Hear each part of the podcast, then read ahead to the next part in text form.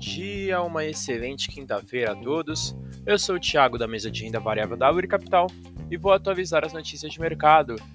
No mercado internacional, fechamento de ontem, o S&P 500 subiu 0,13%, o DXY caiu 0,05% e os Treasuries para dois anos tiveram uma alta de 1,17%. As bolsas americanas fecharam em leve alta em um dia de cautela até a ata do FONC, que acabou trazendo o mesmo discurso dos dirigentes do Fed e não teve muito impacto sobre as bolsas.